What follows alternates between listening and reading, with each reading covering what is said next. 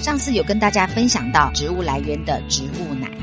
那这一次呢，要跟大家谈的呢，是有一种所谓的乳清蛋白，它是不含动物性的成分的乳清蛋白，也就是它也是另外一种的植物奶的一个来源。自然界中啊，所有的蛋白质都可以由我们称为这个基因的，就是我们讲的 DNA 的序列的编码啊，来制造出这些蛋白质。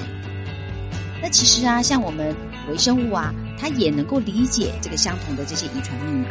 所以如果我们要创造出一个无动物版本的一个牛奶蛋白，那我们只需要将呃乳牛它的基因序列引入到这个微生物的体内，这样来制造出含有呃乳清蛋白的一个成分。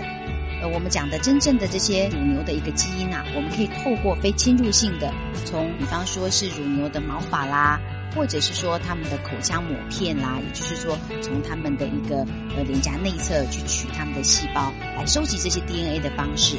然后来得到，也就是我们讲的这些蛋白质的序列。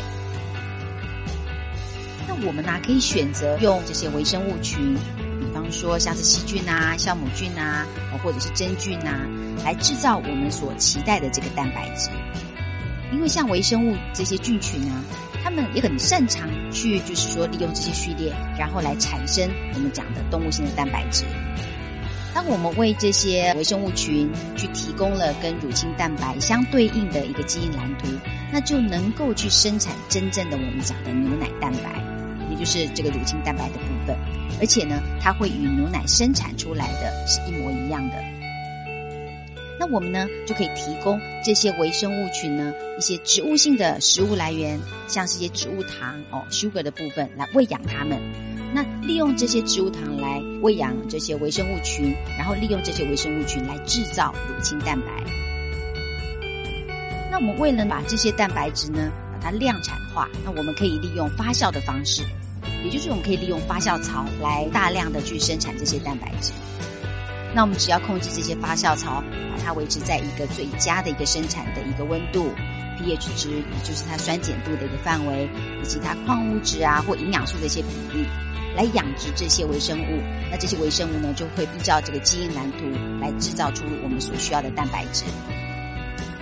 那我们只要把这些发酵槽呢，透过一些严格的处理来去除杂菌，然后确保呢它们是一个封闭的一个系统，那可以隔绝外面的一些杂菌。这样的话，我们就可以确保出，哎，我们生产出来的蛋白质是一个很纯净、很安全的一个牛奶蛋白。所以听到这边，大家一定可以理解哦，这样的蛋白质它是百分之百不含动物成分的，而且呢，它可以去让我们享受到这个牛奶蛋白的一些口感啊，哦，或者是说可以拿来制造出一些不同的乳制品。但是呢，它却不含真正我们所理解的这些牛奶的成分。所以呢，这样的蛋白质呢，它是不含动物性的，所以我们也不用担心它会对动物造成伤害啊，或者是有一些激素啊，或者乳糖这一方面的一些顾虑或困扰。所以有一些乳糖不耐的人，他就可以利用这样的一个蛋白质，来得到我们所想得到的像乳清蛋白这样的一个蛋白质的一个成分。但是我们也必须考虑到哦，因为我们讲的它是一个蛋白质，所以如果你是对牛奶里面的蛋白质过敏的话，那这样的话，即使是一个像这样植物来源的蛋白质，它也是不适合这种对牛奶蛋白过敏的人来食用。那有这样的一个植物性、没有动物成分的一个乳清蛋白，其实我们在整个乳制品的制作上也会变得非常多样化。我们可以制造出一些酸奶啊、奶酪啊，哦，或者是冰淇淋啊，这些等等都可以。而它是没有含动物性成分的，所以呢，不管在我们一些环保的议题上，或者是我们呃担心对环境的一个保护上，它也是个更友善的一个产品。这些没有动物的乳清蛋白，它们被这个 FDA 公认是一个安全的呃一个蛋白质，